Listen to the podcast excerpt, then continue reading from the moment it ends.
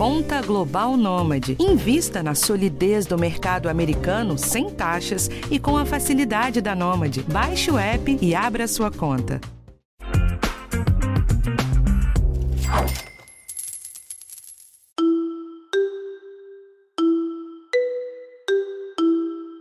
Mais um ano chegando ao fim e quanta coisa aconteceu em 2023, hein? No Brasil, vimos a inflação desacelerar, muitas discussões sobre a taxa de juros, agronegócio crescendo muito, governo se movimentando para aprovar seus projetos. No exterior, uma inflação persistente e risco de calote nos Estados Unidos, a China crescendo mais devagar, guerras impactando as commodities e preocupando todo mundo. Neste episódio, nós vamos falar sobre a retrospectiva da economia em 2023, relembrando os principais fatos que tomaram conta dos noticiários no ano e com as perspectivas de como pode ser em 2024. Eu sou a Bruna Miato e esse é o podcast de educação financeira do G1.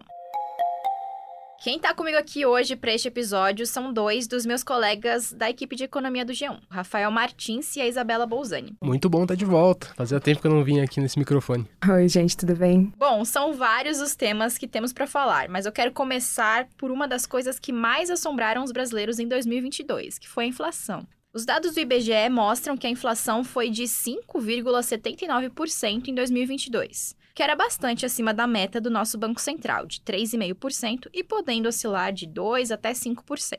Na virada para 2023 e ao longo de muitos meses, a gente acreditou que em 2023 a inflação ia continuar acima da meta neste ano, que é de 3,25%, e que pode oscilar entre 1,75% e 4,75%. Mas não foi isso que aconteceu, né, Rafa? A inflação desacelerou durante 2023 e a expectativa do mercado é que encerre o ano por volta de 4,5%. Quais foram os fatores que deram essa segurada nos preços? Sempre que a gente vai fazer retrospectiva, eu dou uma olhada no ânimo que a gente estava no episódio passado, né, do ano passado. E a gente estava muito preocupado com inflação de alimentos, a gente estava com uma perspectiva de que os mais pobres estavam com mais dificuldade de fazer as compras e de ter uma sobra de dinheiro no fim do ano. E eu acho que essa situação mudou muito, apesar da gente ter tido uma desaceleração ainda é, gradual né, da inflação nesse último ano. Boa parte dos itens que os mais pobres consomem, na verdade, ficaram realmente mais baratos. A gente teve uma inflação de alimentos que reduziu bastante nesse ano, a gente teve meses seguidos de deflação mesmo. A gente começou muito preocupado com os alimentos, mas a gente teve uma super safra né, no primeiro semestre. Isso barateou o preço de vários produtos, o que ajuda bastante quem é mais pobre. E a desaceleração que a gente teve ao longo do ano foi mais na questão do setor de serviços. A gente vai falar um pouquinho de juros mais tarde mas isso também influenciou bastante porque é o setor mais relevante do PIB, é o que move muito a economia brasileira e ele foi caindo aos pouquinhos, né? Não foi uma queda muito brusca, não foi uma coisa que desacelerou de uma vez só. Então acho que isso foi importante de dar um pouco dessa perspectiva de queda de inflação. A gente teve uma desaceleração devagar, mas teve, e a gente tá falando num fim de ano aí que tem gente sonhando com a inflação dentro da meta, mesmo sendo dentro do intervalo, não vai ser lá no centro da meta, mas lá dentro do, do intervalo da meta aí de 4,75. A gente, obviamente, estamos gravando aqui e a gente não tem o resultado final da inflação do ano, que só vai sair no comecinho do ano que vem, mas é viável, é muito possível que a gente tenha uma inflação dentro da meta desse ano, e a gente só não tem porque quem impressionou mesmo esse ano foram os monitorados, né? A gente voltou a falar de combustível com um pouco de dificuldade, até os resultados que a gente tem até o mês de outubro, quem estava pressionando o item que tinha mais subido na inflação inflação era a gasolina, de novo, né? Combustível de novo. E a gente ainda deu uma baita sorte que lá fora o preço de petróleo se reduziu e tudo. Podia ter sido muito mais. A gente tem uma nova política de Petrobras aí que também dá uma segurada nos preços, mas a gasolina ainda tem um aumento relevante. Mas é uma inflação que pega mais classe média, não é tão problemática quanto a de alimentos. Então, acho que é uma inflação muito diferente que a gente tem nesse ano do que a gente tinha no ano passado. Vamos ver aí, né? A gente vai esperar os resultados do final do ano, mas é um ótimo sinal que a gente pode ter uma inflação de volta dentro da meta. Vamos falar de outros aspectos ainda de crescimento, enfim, vamos passar por bastante coisa aqui, mas eu acho que a gente teve uma evolução bastante grande de inflação mesmo, ela não estando ainda no ideal de pensar em centro da meta, mas assim, é um outro cenário bem melhor do que a gente tinha no final do ano passado. E aí, Isa, o Rafa falou uma coisa bastante interessante que é sobre os serviços, né? Dando ali uma desacelerada por conta dos juros. Eu queria que a gente entrasse nesse tema. É, o Copom começou a subir, nosso Banco Central, né? O Comitê de Política Monetária do Banco Central começou a subir os juros e subiu pra caramba os juros, né? Acima dos 13%, quase nos 14% ao ano, para controlar a inflação. E com a inflação mais controlada, começou um ciclo de corte nos juros, né? Então eu queria que você falasse um pouquinho disso, recapitulasse um pouco de qual foi o processo ao longo do ano, né, com as taxas de juros, é, e qual que foi o impacto disso na economia, né? Introduzir esse sistema pra gente. Então, Bruna, é verdade, assim, a gente teve o juro alto até agosto, né, que foi quando o Copom fez o primeiro corte da taxa básica. É, isso refletia muito não só a inflação, né, como o Rafa já mencionou, mas também todo um cenário é, macroeconômico de incertezas fiscais, tinha também é, incertezas em relação ao cenário internacional, com os Estados Unidos e Europa também tentando controlar a inflação em seus respectivos países. E não tem jeito, né? Juro mais alto é basicamente sempre o mesmo resultado, que é uma maior atratividade da renda fixa, uma piora no investimento produtivo, as, as empresas elas não conseguem, acabam segurando um pouco mais os investimentos, e o crédito também acaba muito mais caro, não só para as empresas, como também para as pessoas físicas. É verdade, né? Com os juros mais altos, fica mais caro mesmo o crédito, tanto para as empresas quanto para as pessoas, fica mais caro financiar qualquer coisa, fazer parcelamento, enfim. Então a expectativa, né? Eu estava até, como o Rafa, ouvindo a nossa retrospectiva do ano passado, a nossa expectativa era que o Brasil desacelerasse muito, né? Esse ano, que fosse uma coisa ali bem caótica, né, de, de ponto de vista de, de, economia. Mas não foi isso que a gente viu, né, Rafa? A gente viu, sim, tá vendo, na verdade, ainda uma desaceleração, que é normal, natural, né, por causa dos juros altos, mas não foi isso, né? Os últimos dados do IBGE, né, a última atualização, o nosso PIB cresceu 1,4% no primeiro trimestre, 1% no segundo e 0,1% no terceiro. É uma alta pequenininha, mas quando a gente está esperando né, uma queda, isso impressiona. Então, eu queria que você explicasse o desempenho né, da, da nossa economia, Rafa. Por que, que a gente ainda está é, bem, né, segurando bem? É, como é que está o mercado de trabalho? Que setores se destacam? O que, que você conta para gente? É, eu acho que voltando um pouquinho para a questão dos juros mesmo, a gente começou o ano com um juro super alto, a gente começou o mandato do Lula com aquela treta entre o Lula e o Roberto Campos Neto. Só se falava disso, o Lula queria baixar o juro de qualquer jeito, porque ele achava também, junto com a gente, que a economia ia desacelerar muito forte. Enfim, a gente foi passando o tempo e vendo que, na verdade, é, a gente viu o Campos Neto ter um voto de Minerva para baixar o juro em 0,5, porque de fato a gente teve uma desaceleração de inflação, a gente teve uma economia que estava andando, que era um negócio que ninguém estava esperando. E a gente tem uma questão de mercado de trabalho também, que você até chegou a mencionar aí, que o emprego continua aquecido. Então a gente tem o juro lá no alto, a gente estava imaginando uma economia desacelerando forte, um desemprego voltando a crescer, e até agora, a gente já está em outubro aí, que os últimos dados também são de outubro de desemprego, e a gente não teve esse mercado de trabalho com aumento do desemprego. A única questão que, que tem pegado no mercado de trabalho de fato é que a gente tem tido formação de vaga, mas os salários não têm aumentado. E entra naquela coisa que a gente comentou lá no episódio do ano passado, de que a reforma trabalhista mudou a forma de negociar os novos trabalhos, a gente tem ali vagas que estão sendo preenchidas, mas a salários menores. A gente tinha uma característica diferente no ano passado, que era a pessoa que estava voltando para o mercado de trabalho, daquelas vagas destruídas na pandemia, e agora já é diferente. A gente tem novos formatos de trabalho, trabalhos temporários que estão ainda achatando a renda média do trabalhador. Nesses últimos meses a gente já viu algum aumento dessa renda, que a gente vai ter que monitorar isso para ver a inflação, mas é um cenário que eu acho que estava muito diferente do que estava todo mundo esperando. Então, assim, de fato, a gente tem uma economia que vai crescer em 2023. Obviamente, a gente já até mencionou um pouquinho, mas a gente teve uma super safra gigantesca né, no primeiro semestre. Isso tanto causou redução dos preços dos alimentos, mas também causou uma atividade econômica muito forte, principalmente de exportação. A gente está com a exportação lá no alto. E também os serviços, que também são o setor mais importante do PIB, eles não desaceleraram como todo mundo achou que iam desacelerar. Pelo menos não ainda. E a gente já está começando a ter esse ciclo de corte de taxa de juros que pode fazer com que, na verdade, os serviços voltem a dar uma acelerada para os próximos trimestres. Eu tenho um dado muito interessante dessa última matéria de PIB que eu fiz, o PIB ex-agro, né, que é o que exclui o agronegócio do, da conta. E mesmo excluindo o agronegócio, que foi o super destaque do ano, a Nathalie Vital, né, que é a economista-chefe da Sul América Investimentos, que me passou esse dado, ela disse que na projeção dela o PIB ia crescer 2,8%, é, isso antes do resultado do terceiro trimestre já veio acima do que ela esperava, então pode ser que seja um pouquinho a mais. E mais pensando ainda nessa projeção de 2,8, 1,8 era fora o agro. Então, o agro ia representar um ponto percentual desse aumento do PIB e o restante todo 1,8. 1,8 no padrão de crescimento que a gente vinha tendo não é irrelevante. É um PIB que cresce, assim, não é números de brilhar os olhos, mas é alguma coisa já. Então, não é só o agro que está bem ainda. A gente está com taxa de juros ainda alta, a gente está com uma perspectiva de queda, mas a economia ainda não brecou do jeito que a gente esperava. Por quê? Eu confesso que eu não sei. e os especialistas que eu tenho ouvido também, assim, tem alguma dificuldade, tem algum samba ali para tentar explicar, mas tá andando, assim, tá andando. Tá melhor do que a gente tava esperando lá no episódio do ano passado, de fato. Enfim, a galera já tá falando em queda no quarto trimestre, mas eu já nem acredito mais, né? Porque as projeções erraram todas. A gente tava falando em um segundo semestre de recessão técnica, né, que é quando dois trimestres seguidos caem. A gente já não vai ter isso, porque o terceiro trimestre já veio positivo, ainda que pouco. Mas mesmo que caia, eu, eu já tô acreditando que não vai ser uma queda tão relevante no quarto.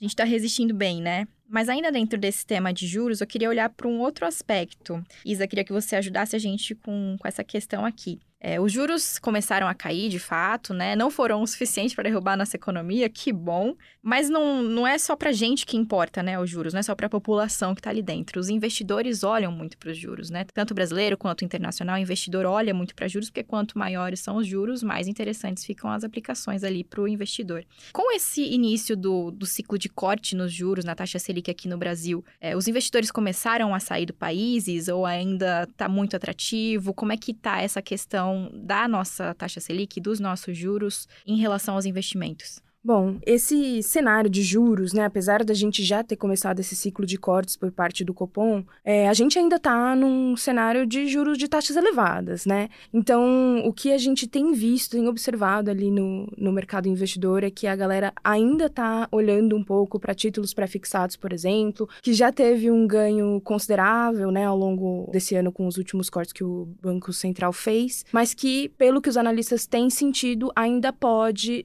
ter um ganho aí no curto prazo, considerando que o Copom ainda deve continuar cortando as taxas. E do lado da renda variável, o que os analistas têm sinalizado é que, principalmente ações é, ligadas a varejo, consumo, que são um pouco mais sensíveis à variação de juros, elas podem sentir um pouco mais conforme as reuniões forem passando. Mas a perspectiva é que 2024 seja um ano um pouco melhor para a bolsa do que foi esse ano, apesar da bolsa ter, enfim, conseguido sustentar um ganho razoável no ano, né, que já passa dos 12, 13%. Acho que só para fazer um adendo, acho que tem uma, uma questão importante que é o juro lá fora, né? Principalmente dos Estados Unidos. Eu, o, os analistas têm falado bastante de que o juro do Brasil ele vai ter um novo piso por conta desse juro dos Estados Unidos. Então, se o juro lá fora não for cair, a gente vai ter um problema aí de conseguir baixar o nosso juro e dar esse impulso extra para a bolsa, para a economia e tudo, que é uma coisa que a gente não tem controle e também tem alguma dificuldade ali de visualizar quando que vai acabar. Eu acho que tem esse cenário novo que a gente vai ter que monitorar para ver de fato qual que vai ser o potencial de ganho para a bolsa e também o nosso potencial de queda de juros, né? Tem que ver direito o que vai acontecer.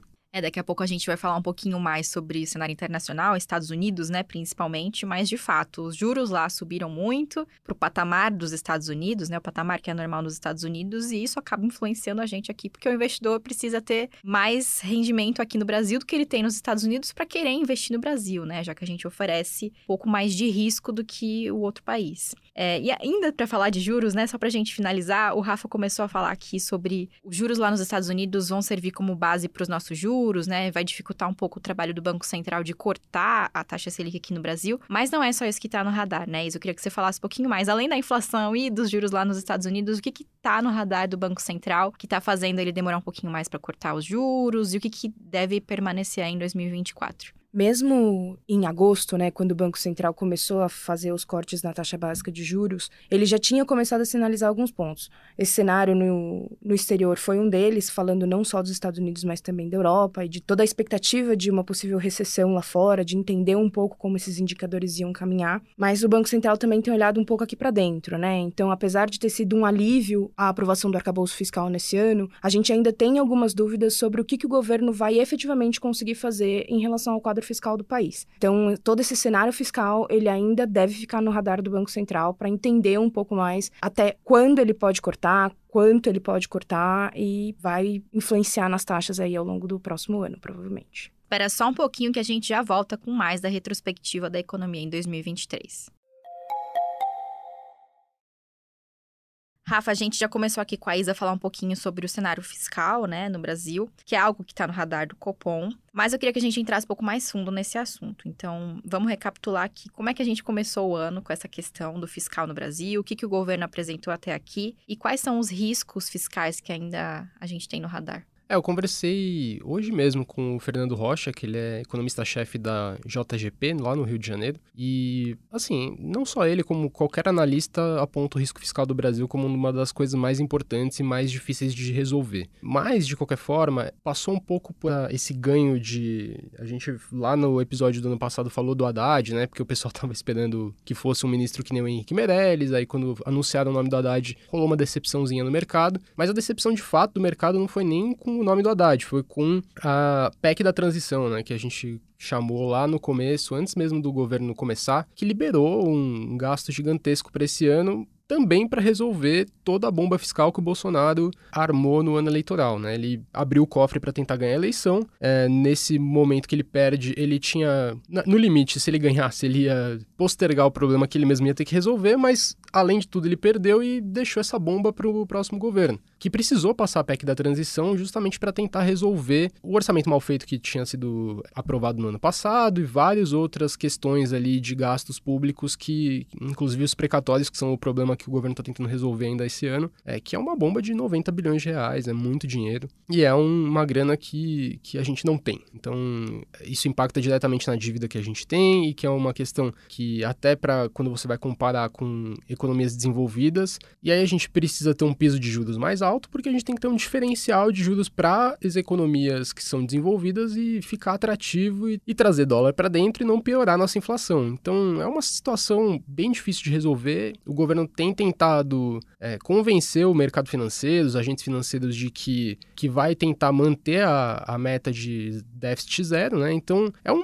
é um cenário bem difícil, porque o Haddad está lutando aí para conseguir arrecadação, para pensar no ano que vem com déficit zero, mas a gente tem um gasto público muito alto que o governo tem se recusado a mexer. É uma coisa que o Lula é muito avesso a cortar gastos, então ele, até no arcabouço fiscal, a regra que a gente tem vigente prevê já um aumento de gasto mínimo acima da inflação. Então é um governo que tem muita dificuldade de pensar em cortar gasto, porque é, de fato é uma, é uma pauta muito impopular. Então a gente tem essa questão para equalizar, né? A gente tem tentado, ali o governo tem tentado aumentar a arrecadação para manter essa meta de déficit zero, só que o mercado não acredita nisso e aí a gente tem essa condução do Banco Central que é mais cautelosa de manter um juro um pouco mais alto, porque não pode, é, o investidor estrangeiro não pode se convencer de que qualquer outro lugar é melhor do que o Brasil. Então tem esse, esse dilema que vai passar para o ano que vem. A gente vai falar muito disso no ano que vem, de como que a gente vai manter essa arrecadação lá no alto para tentar pensar, talvez, numa meta de déficit zero. É, Rafa, você falou aí de arrecadação federal, de déficit das contas, mas também tiveram outros pontos aí ao longo do ano, né, de destaque, tanto positivo quanto negativo, nesse primeiro ano de Lula 3, primeiro ano de Haddad à frente do Ministério da Fazenda, a gente teve andamento de reforma. O que, que mais você destaca dentro desse primeiro ano de governo? Eu acho que o Haddad tem três grandes vitórias. Ele começou totalmente desacreditado, ele conseguiu angariar uma confiança de que ele ia ser a voz sensata na economia. O Lula começou muito bélico no começo do governo, é, até pela transição, foi uma transição muito difícil. E ele começou, de novo, arrumando aquelas tretas com o Roberto Campos Neto do Banco Central, falando que ia aumentar gasto. E aí o mercado não gosta. E sempre que o Lula vem falar, o Haddad depois vem consertar. Então ele ganhou esse título de, de pessoa sensata, de que vai conduzir com calma. Eu acho que essa primeira grande vitória. Ele conseguiu a confiança de gente que desconfiava dele, que desacreditava que ele pudesse ser um bom ministro. Eu acho que, assim, talvez a agenda do Haddad não seja ideal para essa galera do mercado financeiro, mas ele tem conseguido conduzir agenda de uma forma que seja pelo menos mais pacífica, né? A gente vive um país diferente do que a gente vivia no ano passado. Acho que a segunda grande vitória foi a aprovação do arcabouço fiscal. O arcabouço, você vê até na curva de juros ali, o, o Fernando que eu conversei hoje, ele me mostrou, assim, como que depois da aprovação do arcabouço, não foi nem da aprovação, foi da apresentação do, do arcabouço, o mercado se aquietou bastante porque viu que, bom, é um governo que estava criando uma regra ali para tentar contrariar aquela narrativa do Lula de aumentar gasto e de investir discutir, de tudo mais. Acho que ficou mais claro na cabeça de que a equipe econômica estava querendo controlar esse aumento de gasto, e aí isso aquietou um pouco os ânimos do, do pessoal. Isso ajudou no, na bolsa, ajudou no dólar, ajudou a trazer investimento para dentro. Eu acho que isso foi uma, uma vitória muito grande, apesar de a gente estar tá discutindo aqui a questão fiscal, de se vai ser possível cumprir o arcabouço fiscal, mas só o fato de apresentar e de mostrar um compromisso, de mostrar uma vontade da equipe econômica de manter essa, essa questão fiscal mais ou menos em ordem, isso já também criou uma vitória bem grande para Haddad. Eu acho que a terceira foi a reforma tributária, que Ninguém acreditava que pudesse ser possível. É, nem o Haddad, o Haddad mesmo falou esses dias aí que, pô, achei que era impossível, mas a gente conseguiu, valeu a luta. E eu acho que isso vai ter um potencial de atrair investimento, se tudo for bem feito, né? Porque a gente vai passar aí por 2024, que vai ser um ano de ajustar os ponteiros dessa reforma tributária. A gente tem só a aprovação de uma, de uma regra geral, né? A gente vai discutir todas as exceções bonitinho nesse ano de 2024, e aí pode tudo ir por água abaixo. Mas eu acho que, como um bom primeiro passo de aprovar uma regra que todo mundo achava que era impossível, já é uma, uma vitória enorme também do Haddad. Realmente teve muita coisa aí, né? E a reforma ainda tem muito que se discutir, muita coisa pra gente saber, né, como é que vai ser daqui pra frente. Mas com tudo isso que aconteceu, Isa, eu queria que a gente falasse um pouquinho mais sobre o mercado financeiro. A gente já começou a falar, né, ali sobre renda fixa, sobre as ações que mais sentem os efeitos dos juros. Mas eu queria que você, que acompanha bastante, né, do mercado, falasse um pouco mais sobre como foi o ano dos investimentos aqui no Brasil, né? O que, que teve de destaque positivo positivo, o que teve de destaque negativo, a gente começou o ano, recapitulando um pouco aqui, né, com muita expectativa e um pouco de receio, né, de como seria o primeiro ano do governo Lula, de como seria o governo, né, de forma geral, mas as coisas foram se acomodando. Aí a gente viu o dólar passar boa parte do ano, acho que a maior parte do ano abaixo dos cinco reais. A bolsa subiu bastante, subiu já é, até aqui, é, enquanto a gente grava esse episódio, de quase 20% no ano.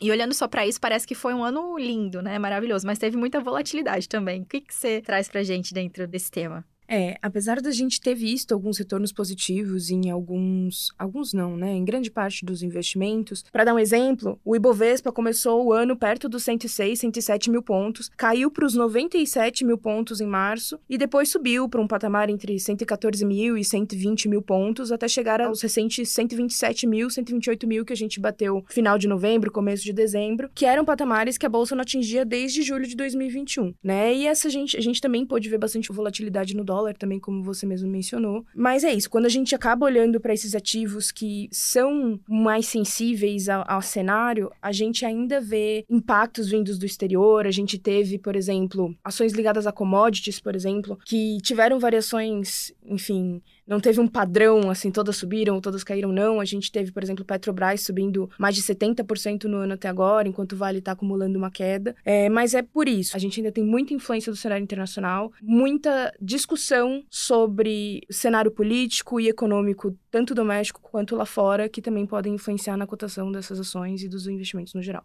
Você começou a falar sobre cenário internacional, né? E agora eu queria que a gente falasse sobre isso para poder é, se encaminhar para o fim, né, da nossa retrospectiva. Eu sei que é muita coisa, mas vamos tentar fazer um resumo aqui de tudo que aconteceu em 2023 no mundo. E olha que teve coisa, né? Nos Estados Unidos a gente teve, está tendo ainda, né, problema com inflação, com juros altos, até a questão fiscal nos Estados Unidos, né? Um risco que eles tiveram ali de, de dar calote na dívida pela primeira vez em, acho que na história deles lá na lá para o meio do ano. É, na China, um crescimento mais fraco que o esperado, né? A China sendo um pouco menos a potência que ela vinha sendo antes, isso acaba impactando muito nos preços das commodities, né? Por conta da, da relação comercial que a China tem com vários países do mundo, inclusive o Brasil. E até as guerras, né? Que acabam impactando também os preços das commodities. Muita coisa, né? O que, que você destaca aí de cenário macro no mundo em 2023, Isa? Como você mencionou, realmente Estados Unidos acabou ficando completamente no foco dos mercados, é, não só pelas incertezas em relação ao quadro fiscal de lá, né, com a Câmara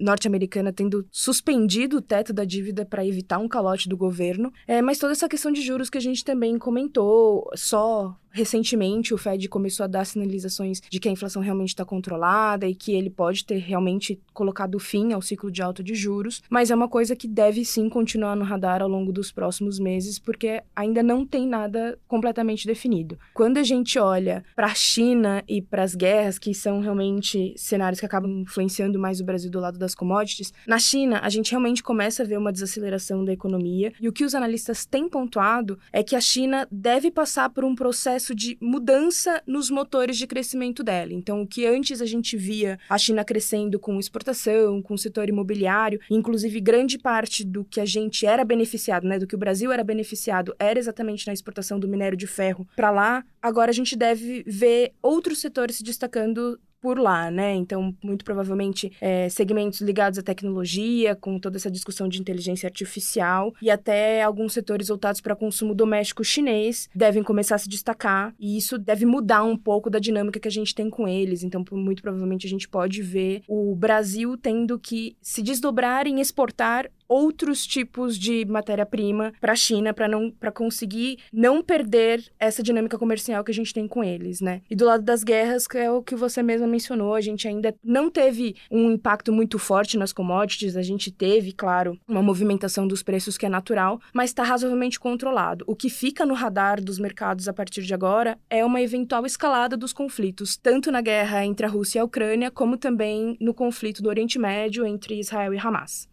E eu acho interessante a gente falar também que lá no ano passado, né, a expectativa do mundo inteiro era de que os Estados Unidos também passassem por uma recessão esse ano. Né? A gente falou que nossa expectativa aqui no podcast era que o Brasil tivesse um período difícil, mas o resto do mundo esperava isso para os Estados Unidos, de que esse ano tivesse uma recessão forte lá, pelo menos o começo de uma recessão lá, e não é o que a gente está vendo. A economia continua aí resiliente, ainda tem gente que acredita que essa recessão pode acontecer no ano que vem, mas já tem mais gente aí otimista também também, mais especialistas otimistas, de que mesmo que venha uma desaceleração um pouco mais forte na economia dos Estados Unidos, que isso não, não se torne uma grande crise. Bom, e para a gente terminar, eu queria saber de vocês o que, que vocês esperam para o próximo ano, né? Nossa pergunta tradicional. Vou começar com você, Rafa. O que, que você espera para o próximo ano?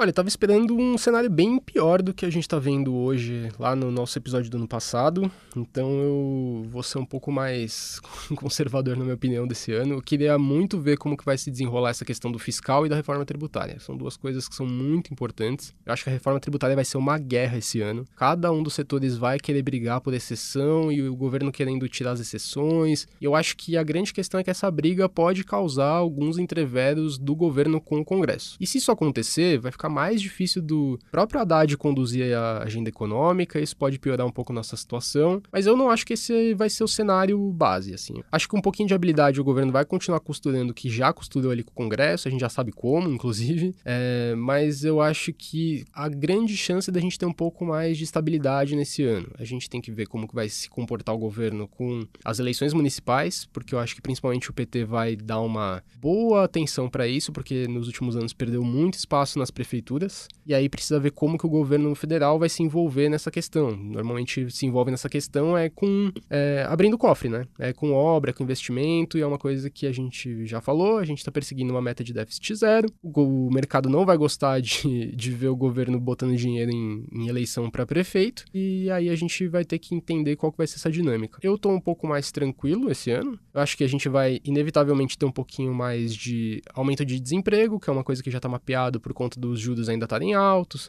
A gente está observando essa questão dos Estados Unidos e tem que torcer para que isso não piore. Mas se não piorar, eu acho que a gente vai ter um, um ano um pouco mais ameno, com menos destaque tanto para crescimento de desemprego como para inflação. Eu acho que, tirando esse cenário de uma crise mais complexa lá fora, eu acho que a gente tende a ter uma, um ano mais, mais estável.